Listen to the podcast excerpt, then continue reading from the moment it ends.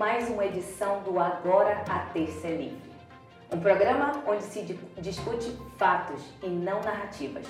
Comigo, Rafaela Brito, e com o meu amigo professor Valdir Pucci. Olá, professor, como estamos? Tudo bom, Rafaela? Muito feliz de mais uma vez estar aqui nessa terça-feira para discutirmos mais um pouco sobre o dia a dia da política, do direito, da, a, da educação também, que é muito importante para a construção de um país. E não posso deixar de pedir a todos que nos assistem, né, Rafaela, que nos sigam nas redes sociais, nos acompanhem nas nossas redes sociais, ativem as notificações para que não percam nenhum dos nossos programas e principalmente qualquer atualização, qualquer novidade que possa aparecer no Agora a Terça. É livre, sempre baseado na liberdade de pensamento de quem nos assiste e essa liberdade construída com fatos e não com narrativas, mas fatos do que realmente acontece em Brasília, no Brasil e também no mundo e que reflita na vida de cada um de vocês. Rafa, como é que foi a semana de notícias? Tivemos algumas novidades? Como é que está esse nosso cenário sempre agitado Brasília? Como é que é aquela sua frase Brasília está fazendo o quê? Brasília sempre pegando fogo. Então temos notícias que continuam é, acalorando o Planalto Central. E como disse o professor Valdir Pucci, não esqueçam de nos seguir nas nossas redes sociais pelo que nós estamos vendo, vocês estão comentando, debatendo. Agradecemos a audiência e agora vamos com as notícias. Bom, eu trago para vocês então uma notícia da Folha que diz que o Congresso driblou o STF e pôs um relator do orçamento em comissão turbinada com mais de 6 bilhões em emendas. Trago mais uma notícia agora do Câmara Leg. Câmara aprova direito à troca de implante mamário para paciente de câncer. E termino com uma notícia é, do Correio Brasiliense também, que diz: quem é Vera Lúcia Araújo? Jurista negra a entrar na disputa por vaga no STF. Agora com você, professor. Obrigado, Rafaela. Bom, gente, nós tivemos ou comemoramos justamente o Dia Internacional da Mulher no dia 8 de março, comemoração essa, claro, que é feita anualmente e que anualmente nos traz as mesmas questões, os mesmos problemas e que sempre com promessas de resolução, principalmente na questão salarial, na situação da mulher, agravado com as questões do feminicídio, mas todo ano comemora-se esse dia e pouco se resolve da situação de fato, daquilo que de fato é, coloca a mulher em muitas situações numa posição que não consiga enfrentar, seja a violência, seja a discriminação, seja qualquer tipo de situação que a coloque numa posição que não seja a ideal ou que não seja aquela que ela deveria de fato ocupar. Mas a minha homenagem às mulheres, ela tem que ser feita em cima de uma vírgula, ou melhor dizendo, em cima de um parênteses aqui, que eu não, infelizmente não posso deixar de comentar e trazer à tela, apesar da Rafaela não ter comentado como notícia, mas foi notícia em todo o país, que foi justamente o discurso realizado em plenário na Câmara dos Deputados pelo deputado Nicolas de Minas Gerais, o deputado mais votado de Minas Gerais. E eu posso dizer que, na opinião deste programa, deste apresentador, o deputado realmente extrapolou aquilo que a gente pode dizer, inclusive, ou chamar, inclusive, de é, imunidade parlamentar. O discurso que deveria ter sido feito pelo próprio parlamentar era um discurso de homenagem às mulheres, ou, o mais importante, de como ele e o seu mandato ajudariam a combater qualquer tipo de violência ou discriminação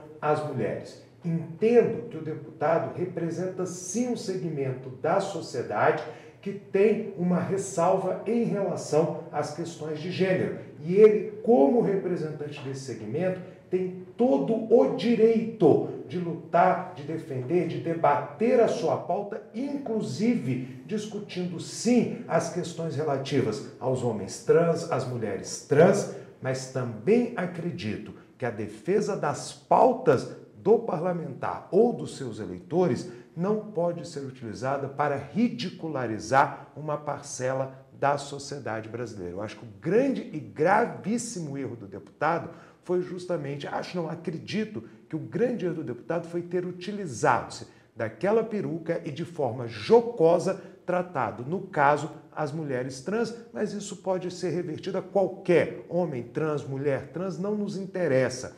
O respeito no debate político, ele é essencial à construção de um bom cenário, principalmente para que as suas pautas possam ser levadas a sérias. O, o, eleitor de Nicolas, ele votou para que ele defendesse as suas pautas, defendesse o seu ponto de vista dentro do plenário e o deputado, para fazê-lo, precisa fazê-lo de forma séria, de forma responsável, para sim, aí sim, chamar atenção pela qualidade do debate, chamar a atenção pelos argumentos que são apresentados e que são discutidos. Não sou contra as discussões de pauta dentro da Câmara dos Deputados, dentro do Senado Federal, dentro de qualquer Assembleia Legislativa. O que eu sou contra é não fazer o bom uso que aquela tribuna representa para o país. Um lugar de grandes discursos, se a gente procurar, por exemplo, nos anais da Câmara, do Senado, vamos encontrar discursos históricos, discursos que até hoje são reverberados são falados, são discutidos discursos de defesa da democracia, discursos de defesa de posições, independente se concordamos ou não com aquelas posições, mas discursos que traziam à baila a discussão e a discussão séria e a discussão responsável. Então, faltou ao deputado essa percepção. A tribuna existe, a tribuna ele tem liberdade de colocar o tema que quiser, a pauta que quiser trazer à discussão da sociedade, da Câmara, do Congresso e, ao mesmo tempo, isso deve ser feito com o respeito que o próprio parlamento ele precisa, o que ele precisa ter ao parlamento, aos demais deputados, aos demais representantes da sociedade que lá estão, inclusive representantes estes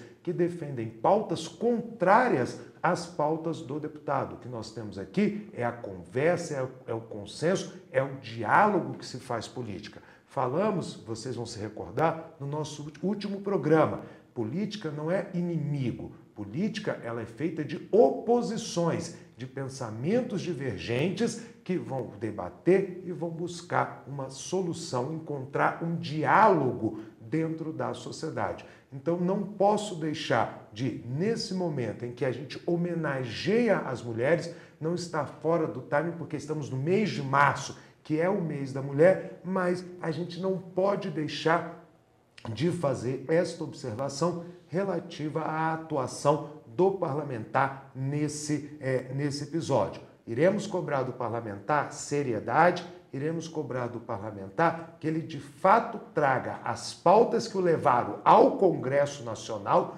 que o fizeram um dos deputados mais votados do país, para que ele use esse, essa força política, porque há uma força política por trás disso, para que ele possa justamente debater de forma séria aquilo que ele quer debater e aquilo que ele quer defender. E, finalmente, só para encerrar, lembrar do governo Lula. O governo Lula está acontecendo. Lembrar que nós tivemos recentemente, e isto é muito importante, uma declaração de Simone Tebet, a, a, a, onde ela diz que o governo já chegou a, o seu novo, a sua nova âncora fiscal, a nova forma de manter as contas públicas em dia, ou pelo menos para acalmar o mercado. Na verdade, é tudo isso que se espera, até porque, apesar de termos nos dados oficiais uma diminuição do número de desempregados no Brasil, ainda vemos uma crise econômica se desenhando e, principalmente, ainda não estamos enxergando no Brasil uma, um crescimento sustentável ou um crescimento ou um caminho que leve a esse crescimento sustentável. Então, o agora a terça é livre, vai aguardar para saber como o, o presidente Lula vai conduzir ou está conduzindo as questões econômicas, que talvez seja a principal, seja o principal problema e a principal questão que todos os brasileiros buscam uma resposta. E para falar um pouco sobre as relações entre executivo, legislativo, judiciário, é, para que a gente possa esclarecer um pouco mais todas as questões aqui apresentadas, eu estou hoje recebendo, eu e Rafaela, estamos recebendo o doutor Rafael Tomás Favete, ou simplesmente o doutor Favete. Favete é advogado, professor, mestre em ciência política, doutor em direito. Foi consultor jurídico e secretário executivo do Ministério da Justiça. Foi presidente do Comitê Nacional para Refugiados e presidente do Conselho Nacional de Combate à Pirataria. Rafael Favete, Favete, um prazer tê-lo aqui no Agora a Terça é Livre. Para mim, para Rafaela e para mim em especial, se me permite comentar a todos que nos assistem, um colega de faculdade, estudamos juntos, não vou dizer quando, porque já tem alguns anos, quase, ou já mais algumas décadas já que nós estudamos juntos, fizemos curso junto na UNB. Então, é, anos depois, é uma grata satisfação recebê-lo aqui num programa que eu tenho à frente, junto com a Rafaela, no Agora a TC Livre. Muito bem-vindo, Rafael. Uma alegria, Valdir, uma alegria estar com você, meu colega de mais de três décadas, para não precisar, com a minha xará, a gente comentar essas situações. Nós vivemos num país de considerado recém-redemocratização, nossa Constituição de 88 elevou para outro patamar o Poder Judiciário. Uhum. Então, até 1988, o Poder Judiciário era aquilo que Paul Samuelson, prêmio Nobel de Economia, chamava de um poder marginal, não no sentido de marginalidade, mas no sentido que ele não fazia parte das políticas públicas.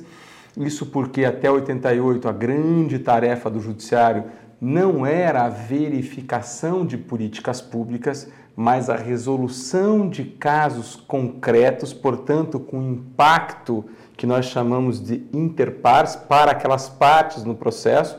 Mas nós vimos a partir de 89 e 90 um crescimento das representações de inconstitucionalidade sobre políticas públicas e em 1993, Rafaela, uma emenda constitucional de número 3 alterou o sistema brasileiro de controle de constitucionalidade, na qual o foco era para resoluções é, locais, para resoluções entre partes, para um outro foco, que é o foco das resoluções, das resoluções que nós chamamos com efeito erga omnes, para todos.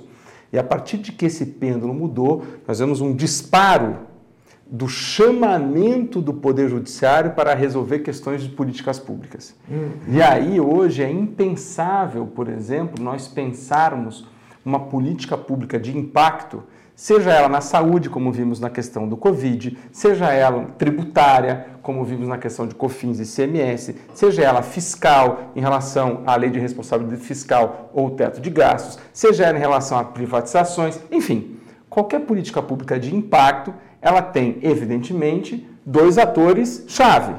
O Poder Executivo, que é quem tem os dados, hum. que é quem elabora, que é quem propõe, que é quem negocia, que é quem tem, de certa forma, até às vezes, uma ideologia âncora, como vimos até o ano passado, uma ideologia de privatizações, etc. Mas, a partir de 88, 93 e com a jurisprudência do Supremo crescendo, nós vemos que é impensável uma política pública que não passe pelo Supremo. Todas essas que eu coloquei passaram pela judicialização. Todas. Uhum. Então você traz para o jogo institucional, ok? E também político, porque é uma escolha, um ator que tem poder de veto, que é o judiciário, que não é tradicionalmente um ator clássico da feitura de políticas públicas. Perfeito, perfeito. E essa teoria é uma teoria muito contemporânea.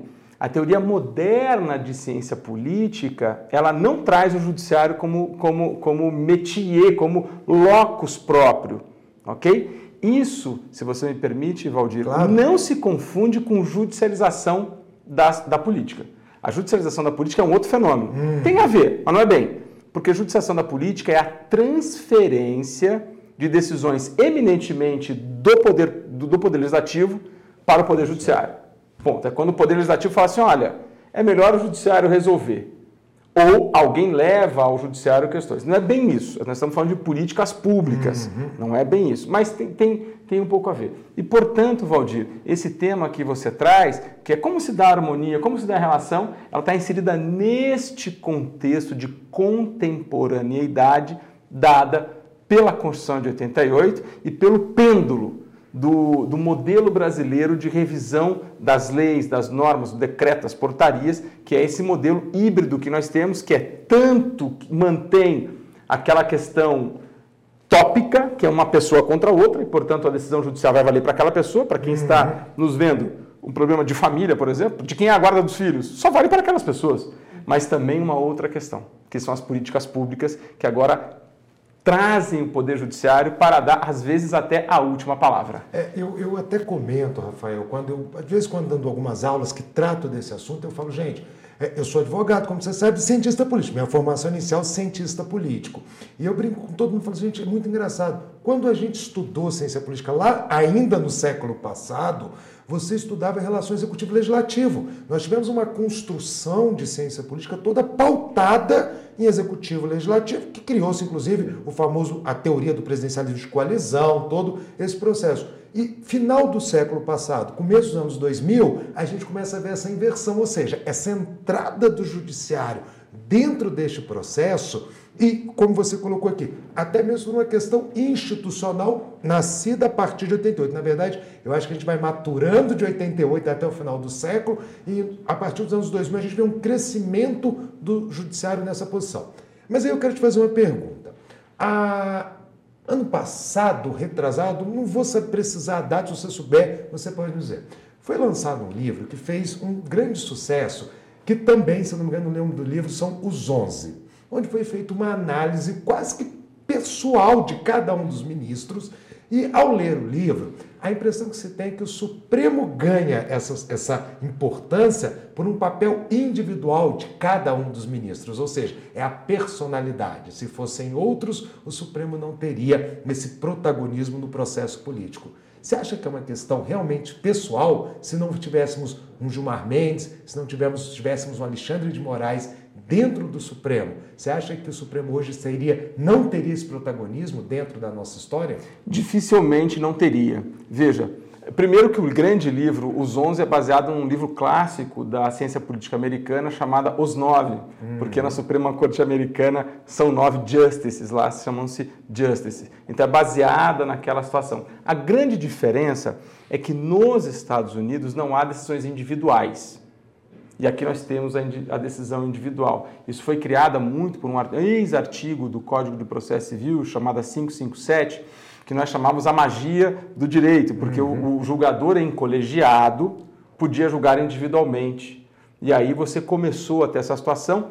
No regimento interno do Supremo Tribunal Federal há essa questão, e aí, a partir do momento é, de uma reforma do regimento interno, você começou a dar cada vez mais poder aos relatores. Ok? Perfeito. Então eu não vejo tanto no aspecto antropológico, que é a questão que você trouxe, Isso. mas sim no aspecto estrutural de como se faz hoje o regimento da Suprema Corte. Ela favorece essa situação mais personalíssima. E te digo mais: se nós tivéssemos 11 deputados federais, seria a mesma coisa. Se nós uhum. tivéssemos 11 senadores, seria a mesma coisa. É que o número é menor, né? E com essa estrutura regimental, favorece a que decisões individuais tenham altíssimo impacto, independentemente do nome que lá está sentado. Perfeito. Você trouxe uma outra questão também que é muito importante, que é essa virada dos anos 2000 para a teoria do conhecimento sobre a relação entre os poderes com a inserção do poder judiciário.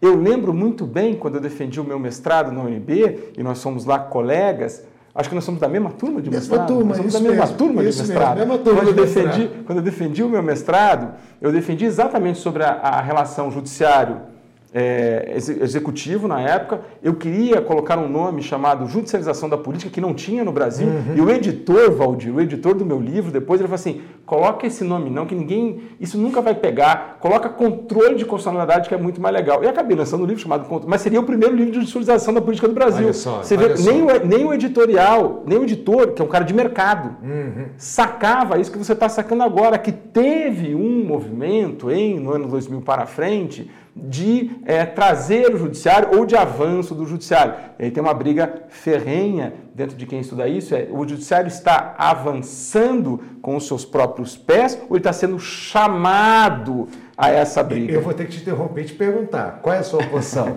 eu fico um pouco com Alexis de Tocqueville, uhum. que quando escreveu o livro Democracia na América, ele compreendeu a força política dos magistrados. E aí nós temos uma situação muito peculiar do Poder Judiciário, que é muito diferente do Poder do Executivo e também do Legislativo. O Judiciário não tem poder para agir autonomamente. Ele precisa ser provocado. Perfeito. Então, perfeito. dessa maneira, a resposta é dada por essa situação que é fática. É uma relação de fato do poder. Ele só é chamado.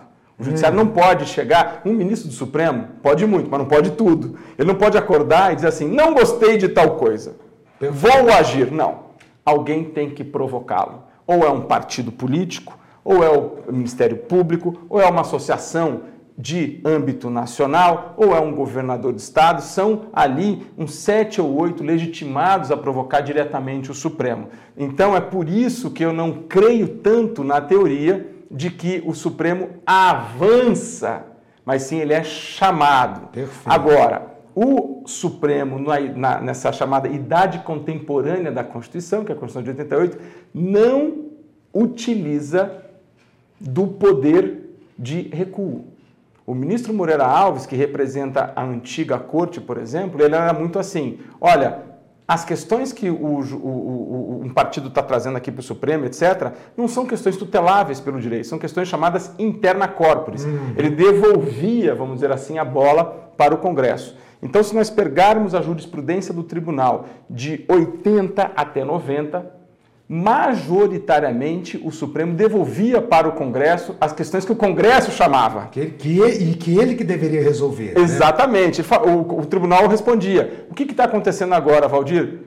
Chamam o Supremo, o Supremo decide. E ele não, ele não se furta da decisão. Não se furta da decisão e aí é lido como ativismo. E isso que eu ia falar, e acaba é. passando a impressão à sociedade que foi o Supremo que quis fazer aquilo. Pronto. Né? Por exemplo, um caso, você pode até falar, é, é muito comum. Você tem um debate político, vota-se algo no Congresso, um lado ganha, o outro perde. Isso é o Congresso, a maioria vence, a minoria perde. E de repente a minoria busca o STF para pedir a anulação do processo, a própria inconstitucionalidade da lei já aprovada. É, ou seja, o, Congresso, o, o, Legislativo acaba, eu até brinco que o Judiciário acaba sendo é, a última instância também do Legislativo.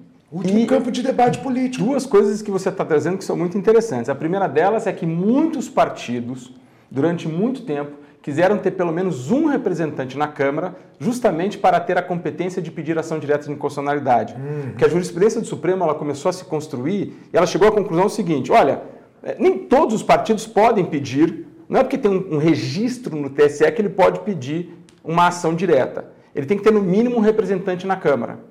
E aí você tinha vários partidos que nós chamávamos azunorias, que um, com um deputado você não participa de liderança, você não Isso. participa do acordo de líderes, você não participa, você não indica relator, você não participa de nada, mas você pode entrar com a DIN. você faz a política é, lá. Você faz a política lá. Logo, o maior impacto a este jogo de constitucionalidade que os partidos faziam foi a reforma eleitoral última. Uhum. Porque ela começou a afunilar os partidos e isso teve impacto direto nessa tática de alguns partidos de utilizarem de um representante, mais do que qualquer medida de direito Perfeito. ou do que jurisprudência, foi a reforma, a, a, essa reforma eleitoral. E aí você trouxe uma coisa muito interessante, que às vezes o Supremo é a última instância e etc. Nós estamos observando, é, num importante estado do mundo, que é Israel, uma completa, é, é, é, uma, uma completa união da sociedade com militares contra uma proposta de reforma do Poder Judiciário. O que quer, o que quer o atual governo, a coalizão, chamada, o que quer a atual coalizão?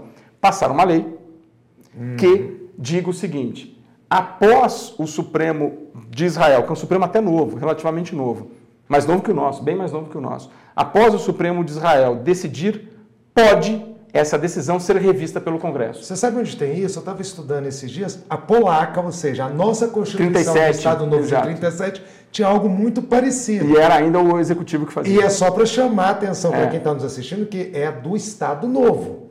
O que o Netanyahu quer fazer em Israel é algo muito próximo. E aí causa esse problema. Causa esse, exatamente. Que não é uma novidade, mas é que sempre que se fala em tentar diminuir democracias, um lugar pronto para ser atacado, qual é? É o judiciário. Exatamente. Se você pegar a história da América Latina, vamos pegar, por exemplo, a Argentina. Todo governo que entra, que supera a ideologia do governo anterior, e na eterna briga entre peronismo e antiperonistas uhum. lá, busca alterar o número de ministros supremos. É tradicional lá.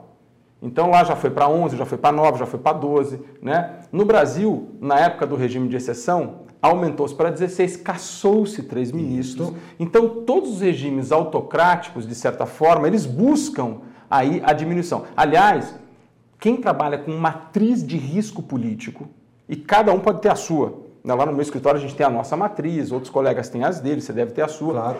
Toda matriz de risco político, toda, leva em consideração a independência do Poder Judiciário. Perfeito. Toda e qualquer. Porque ela é importante para investimentos.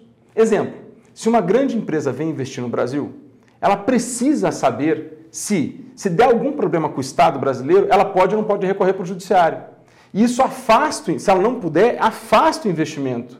Né? Uhum. Exemplo, é, há um desinvestimento gigantesco na Rússia quando se compreendeu que o regime Putin estava avançando também no judiciário há um desinvestimento gigantesco na Bolívia, quando a ONU declarou que o MAS, o Movimento ao Socialismo Boliviano, subjuga o judiciário local e subjuga a fiscalia, que é o Ministério Público local. Há um desinvestimento muito forte. Investidores qualificados e profissionais não investem em países qual o judiciário é subjugado. E segurança jurídica não afasta, é óbvio, eu preciso ter a segurança de que aquele tribunal, além de poder julgar, julgará de forma independente e conforme as leis do país. Perfeito. Senão se você, você vira um caos. Se você pegar a Suprema Corte Americana, nós, de, nós devemos ter milhares de decisões contra o governo americano. Uhum. Né? Uma delas envolve até, envolve até uma das mais interessantes, se você me permite rapidamente falar, claro. é daquele da, da União do Vegetal, que é conhecido no Brasil, né, que é, é considerado uma religião nos Estados Unidos, aqui também, que na importação do ayahuasca foi classificado como droga e o hum. DEA, que é a polícia americana, prendeu. E aí eles contrataram advogados e disseram, não, aqui é liberdade de religião.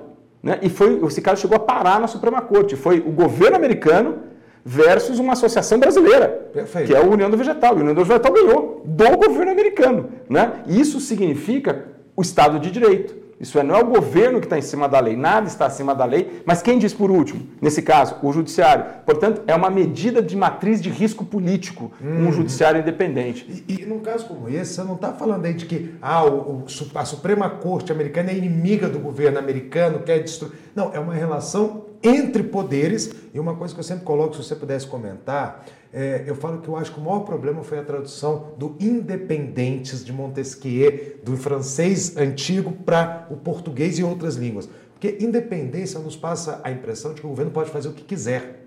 E isto não é independência da tripartição. A independência é você poder, dentro da sua área, atuar, mas ser controlado pelos demais poderes também. Isso é essencial para a tripartição dos poderes, não é? O direito administrativo traduz a independência constitucional com o nome de discricionariedade. Perfeito. A discricionariedade de um agente público, ela não é fazer o que ele acha, o que ele quer. Não, não. É dentro do limite legal, ele consegue transitar dentro daquele limite é, legal. E uma coisa muito interessante que você também trouxe é que as traduções que nós temos, por exemplo, e uma delas é equidade. Uhum. Disse muito que no judiciário anglo-saxão ele é maduro porque ele julga muito com equidade. E a gente acha que equidade é julgar igualmente. E não é. Equidade para o direito é julgar com a sua sem limite legal. Sabe hum. onde é que existe equidade no direito brasileiro? Só quando a lei permite. Perfeito. Exemplo, em questões de guarda de, de, criança. Não há baliza, não há lei que diga, olha, é, fica com mãe, fica com pai. Não, não, não. É o juiz que tem a equidade, isso é, é da capacidade dele. Portanto, a equidade, ela é só e somente só a exceção. A equidade nesses termos que estamos Perfeito. colocando. Né, que não é julgar igual, não, não é julgar livremente. Uhum. Né? A coisa que mais me assusta, Valdir, é quando a gente pega um magistrado que diz assim, eu julgo de acordo com a minha consciência. Não! Você não pode jogar com a sua consciência, você tem que jogar de acordo com a lei e não com a sua consciência. De acordo com a lei que te é apresentado Óbvio, claro, né? você pode interpretar o fato.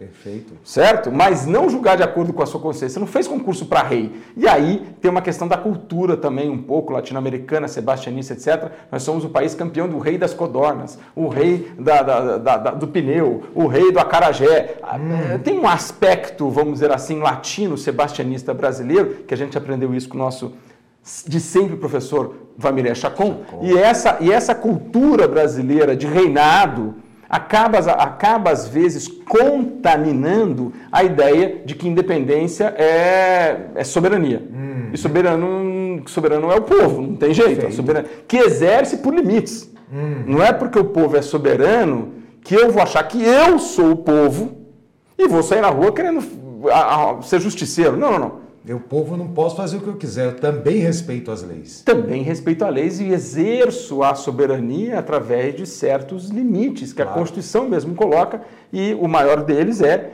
enfim, as eleições. Aí é Robert Dow e poliarquia, né? Perfeito. Faela, Vamos, você quer, vamos participar, vamos. Não, vamos. É, eu estava aqui esperando. É, você me desculpa, Rafa, porque eu, não, a gente vai empolgando no assunto. Ainda mais se conhecendo de tanto tempo sem poder discutir assim, mas eu estava pensando em outro aspecto. Sabendo que, que tu foste presidente do CONARE, e é um tema que é muito, me é muito caro, né? A questão dos migrantes e dos refugiados. A minha questão vai agora mais para a área executiva.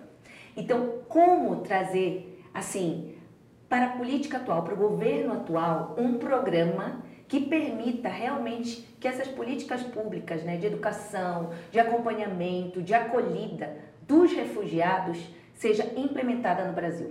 O refúgio no Brasil, primeiro que ele tem um grande problema até de concepção. Nós não, nós tratamos, o que está na Constituição é o asilo. E o asilo é um termo não utilizado no mundo. Asilo é, lugar, é basicamente um lugar físico onde fica o refugiado. Né? E a gente trata o asilo como se fosse um, um, um instituto jurídico, não é.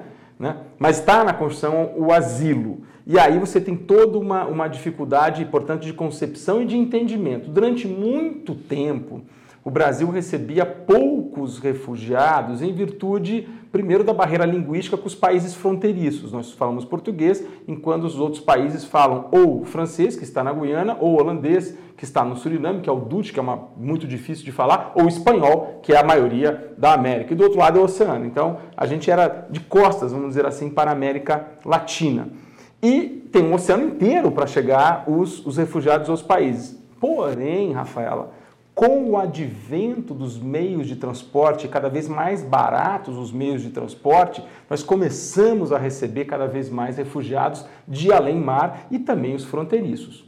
Né? E quanto a isso, nós temos, de certa forma, para os refugiados, uma política razoavelmente interessante, ainda incipiente, e muito de mãos dadas com a sociedade civil. E aqui, se você me permite falar, um grande beijo e abraço para a Fundação Caritas, que é da Igreja Católica, muito ligada ali da irmã Rosita, aqui em Brasília, que tem uma casa ali no Varjão que recebe os refugiados, faz um trabalho fenomenal Verdade. com os refugiados, e nós temos essa, essa mão dada. Porém, é algo que a gente ainda está aprendendo a grande dificuldade que eu vejo, além do refugiado, é o migrante mesmo. E o migrante, especialmente por catástrofe. Você veja, por exemplo, o caso do Haiti.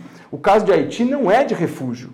Né? Tecnicamente não é refúgio. Você teve uma catástrofe natural, as pessoas vieram para cá. E é uma migração por razões humanitárias. Então, como receber essas pessoas? E nós temos problemas, por exemplo, no direito do trabalho, certo? Na questão de fichamento, de poder trabalhar e etc. O governo agora acabou de lançar um GT gigantesco com mais de 150 pessoas, com três eixos, para pensar justamente não só a recepção dos migrantes e dos refugiados, mas como a manutenção é, deles no Brasil. Ideias tem várias, tem mil ideias, agora é um pouco colocar em prática. E se você me permite, nós estamos também criando no Brasil, que eu acho um erro, tanto do Supremo quanto do Poder Executivo, um erro mesmo, a ideia, a interpretação da Constituição que brasileiro nato que pede naturalização de outro país pode perder a naturalidade brasileira. Isso é um problema porque eu posso causar apatrídia. Isso é, uhum. se eu sou um brasileiro nato, ok? Caso com uma espanhola, me apaixono por ela. Resolvo também ser espanhol, por qualquer motivo, enfim. E depois de algum tempo eu brigo com ela lá na, na, na Espanha, enfim, vou embora e etc. E a Espanha me causa algum problema e quebra a minha, a, a minha, a minha nacionalidade espanhola. Como eu já perdi a brasileira, eu fico apatrídico sendo brasileiro. É um troço sem pé nem cabeça.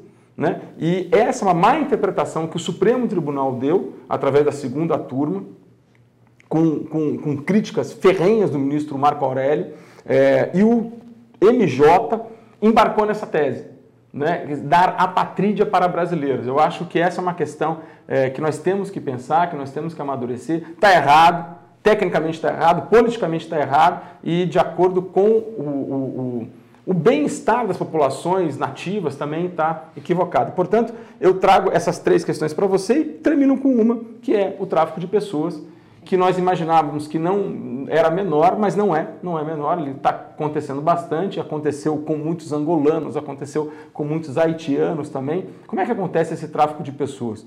Quando os países chegam numa situação, os outros países chegam numa situação ou econômica ou de desastres naturais, etc., um pouco grande, é, aproveitadores, evidentemente, vendem o sonho de vir para o Brasil, que vão conseguir refúgio, né? Ah, vai lá no Brasil, consegue refúgio, cobram dessas pessoas o transporte, etc. Eles chegam aqui, pedem um refúgio, mas é tipicamente tráfico de pessoas. Uhum. Né? Isso, os Estados Unidos têm isso há muito tempo já em relação aos coiotes, etc. Nós estamos aprendendo a como lidar com a situação, porém a gente não pode também negar a entrada dessas pessoas. A gente não pode vitimizar, é, é, penalizar a vítima. A gente tem que penalizar o traficante de pessoas e não a vítima, que é, o, é a pessoa humana que chega aqui né, querendo, enfim, fugir de uma situação de outro país. Então, eu acho que essa questão do refúgio, que é cara a, a todos nós, é, nós estamos cada vez mais aprendendo porque o Brasil está entrando na rota de refúgio. Uhum. Viu? A gente não era a rota de refúgio por causa dos vizinhos. Os refúgios normalmente são fronteiriços. Né? Uhum. Então, a gente está entrando agora na rota de refúgio muito por causa da, da, do avanço das tecnologias. Eu costumo brincar que quando o preço do petróleo aumenta e, portanto, encarece os transportes, o pedido de refúgio no Brasil cai né, porque você tem menos pessoas Sim. entrando. Mas a gente está entrando, sem dúvida alguma, para a rota do refúgio mundial e também das migrações. Sim, perfeito. Perfeito. Eu, inclusive, a minha primeira. Eles em nenhum momento decidiram sair por vontade própria do seu local. Perfeito. Eles não pensaram nisso em nenhum momento. E um, uma das condicionantes de eles terem vindo para o Brasil é porque já existia a missão da ONU, a MINUSTAH né, é, que estava ali no Haiti para pacificação. Foi ali que eles tiveram o primeiro contato com os brasileiros, porque a cultura é diferente, idioma é diferente, religião é diferente, e eles vieram para cá. Né? E agora o que está acontecendo é um outro tipo de imigração. Então agora a rota, o deslocamento deles é para os Estados Unidos, por uma questão econômica. Então nem passar para o Haiti eles voltam mais, né? Então é um tema que me é caro e tendo... E é interessantíssimo. Eu era presidente do CONARE quando aconteceu o desastre no Haiti. Olha só. É, foi. Olha só. É, eu estava... Primeiro, eu era consultor jurídico do Ministério da Justiça quando a gente, o Brasil resolveu, através da MINUSTAH, resolveu é, formalizar documentalmente parte da população haitiana que não tinha documento, Valdir. Não tinha Exato. documento. E como nós tínhamos um avanço da justiça eleitoral no cadastramento da biometria. Uhum. A ministra Carmen Lúcia, olha o tino dela, né? Olha o judiciário aí. É, olha, olha, olha o judiciário. olha o tino dela. Ela, ela ficou muito tocada pela, pela, pela questão do Haiti. Ela visitou o Haiti, ela conheceu a realidade de falta de documentação das pessoas e resolveu levar equipamentos do TSE, quando não estão sendo usados para o cadastramento de biometria, para cadastrar documentalmente os haitianos. Uhum. Né? Isso foi feito, o Ministério ajudou demais, evidentemente, é, essa situação, e logo depois veio o, o, o grande terremoto. O outro. O outro, o segundo, o grande terremoto, que daí essa população veio para o Brasil justamente o que você está dizendo, porque olhava o Brasil como uma terra de oportunidade, porque via o ministro Estado lá, que deu um mínimo de, paz, de pacificação social contra as gangues, lá o grande problema são gangues. Sim. E aí eles vieram para o Brasil. Quando caiu lá no Conari, uma das propostas era refúgio para todo mundo. E, enfim, as pessoas, vamos dizer assim, mais técnicas, não, olha só, refúgio não dá, porque senão você enfraquece o termo. Sim. Mas eu gostaria, eu propus isso no CONAR, fui vencido, não passou, de aplicar a primeira súmula do CONAR, súmula número 1 um do CONAR, que vim do Supremo, eu trabalhei 12 anos no Supremo, tinha essa coisa de súmula, né? E sou um apaixonado por Vitor Nunes Leal, que é quem propôs as súmulas do Supremo Tribunal Federal. Grande então, jurista, grande jurista, saudoso, caçado pelo regime de ah, exceção, né, caçado pelo Poder Executivo quando estava ministro Supremo. Mas a ideia era fazer a súmula número 1 um do CONAR, dizendo o seguinte, que a migração haitiana daquela, da data tal não era refúgio, mas era de concessão automática de visto de imigração. Na época a gente chamava de visto humanitário. Adorei agora conhecer a sua tese de, de, de, enfim, de migração ambiental, mas a tese era essa, e da prima face. Isso é não perguntar. Você veio do Haiti, quando você veio para cá? Tal data? Pronto, tá aí. Você já é migrante no Brasil e etc. Né? Porque eu acho que é assim que se faz, a política pública se faz tendo parâmetros gerais. Né? Então, era essa uma ideia. A ideia da súmula não passou, é, mas a, a, os, os, vistos foram concedidos é, na época. Eu não sei como é que está essa situação hoje do Haiti e creio que a última, talvez, grande leva que nós temos são duas. Os fugidos do regime autocrático do MAS da Bolívia, que cada vez mais tem aqui no Brasil, cada vez mais a gente tem ex-ministro, ex-senador e pessoas do povo também, e funcionários de baixo escalão é, para serem julgados pelo CONARE. É uma, uma tarefa difícil em virtude da ideologia do novo governo. é uma tarefa, é uma tarefa difícil para acontecer. Há um receio muito grande de que o, Tona, que o Conari, é, enfim, é, deixe escapar esses refugiados, né, que já tem pedido aqui. E uma segunda situação foi dos venezuelanos também, que nós sofremos aí durante algum tempo, a vinda, a migração é, total e completa, que é ambígua. Ora ela é para fugir da crise econômica, ora ela é para fugir para o refúgio mesmo por perseguição política, né? mas muito também da questão é, econômica. Né? E aí é uma questão um pouco ambígua que nós teríamos. O boliviano não, o boliviano é basicamente política mesmo. Política é. mesmo, né? Ah, Rafael, nós estamos caminhando para o final, infelizmente, do nosso programa, porque o bate-papo, né, Rafaela, está maravilhoso. maravilhoso. é, nós discutimos aqui alguns pontos importantes, né? Falamos um pouco sobre papel do STF depois da Constituição de 88, principalmente do, deste século, essa relação com o Executivo, com o próprio Legislativo. E vou, antes eu vou fazer um comentário. Recentemente, lendo uma notícia, não vou me lembrar onde, eu li a seguinte informação. A ameaça à democracia no Brasil ainda preocupa. Não vou me lembrar onde eu vi essa notícia. Minha pergunta para você, pelo seu conhecimento, pelo seu histórico, que que você, como é que você vê a democracia no Brasil hoje? Precisaríamos conceituar democracia. Porém, no plano mais é, é, clássico de democracia, que são eleições periódicas, permanentes e acatadas, nós temos um Brasil absolutamente democrático sem, é, é, é sem resquícios aí de instabilidade, hum. independentemente de desejos. Nós temos aí é, eleições acatadas, enfim, e etc. É bom lembrar que no ano passado houve muita, muito, muito ruído né, sobre posse de governadores e também da nova presidência, etc., mas não passou de ruído. Hum. Nada aconteceu, teve posse, os governadores tomaram posse, o presidente tomou posse, então é isso. Então é uma prova de que a democracia, nesse plano formal, existe. Porém, há um outro lado da democracia, que eu acho que a gente está aprendendo a lidar, que é uma democracia, vou dizer assim, social. E dentro da democracia social, uma democracia de comunicação. E dentro de uma democracia de comunicação, uma democracia de comunicação numa sociedade em rede. Né? E aí é uma discussão um pouco mais longa, porque ela é complexa e complicada em virtude de duas grandes balizas. Primeiro, o conceito de liberdade. Estamos aqui no programa de vocês, que trata disso o dia inteiro. Quer dizer, o conceito de liberdade não é um conceito simples. Perfeito. Certo? Liberdade não é fazer o que quiser. Ok? Não é ponto, at all. Né? Então, é, o conceito de liberdade dentro das redes ele é complexo, ele é. E segunda situação é a ou algoritmatização das vidas, hum, ok? Que só, como que isso se dá?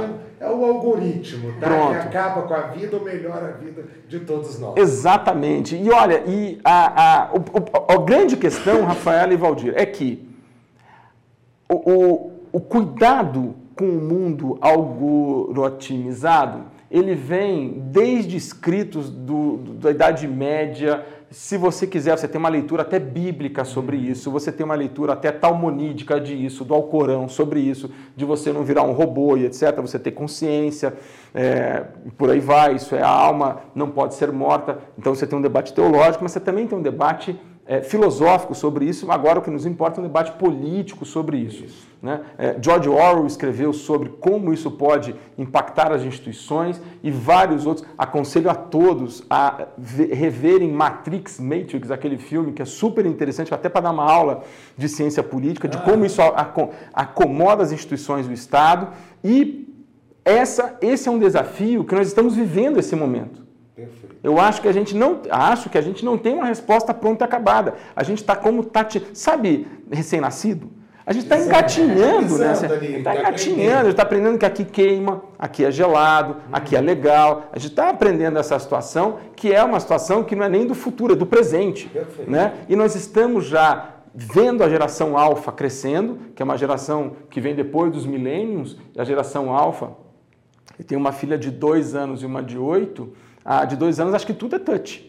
Tudo é touch. Ela chega na televisão, ela fala assim, ela está quebrado, porque não muda. Quer dizer, a geração dela é o dedo. Sim. Né? Ela não compreende é, que o corpo não se resume ao dedo e que o dedo não comanda o universo. Hum. Né? Então é uma geração que vai ter. Só que como a nossa geração vai lidar com isso? Né? Então, é, exemplo, você tem táticas para lidar com essa história. Sabe o que a gente fez lá em casa, se me permite fazer? O Spotify, eu coloquei para todo mundo. Uhum. É um Spotify para todo mundo. Por quê? Porque o algoritmo fica louco, ele não consegue me pegar. Na casa também. É, né?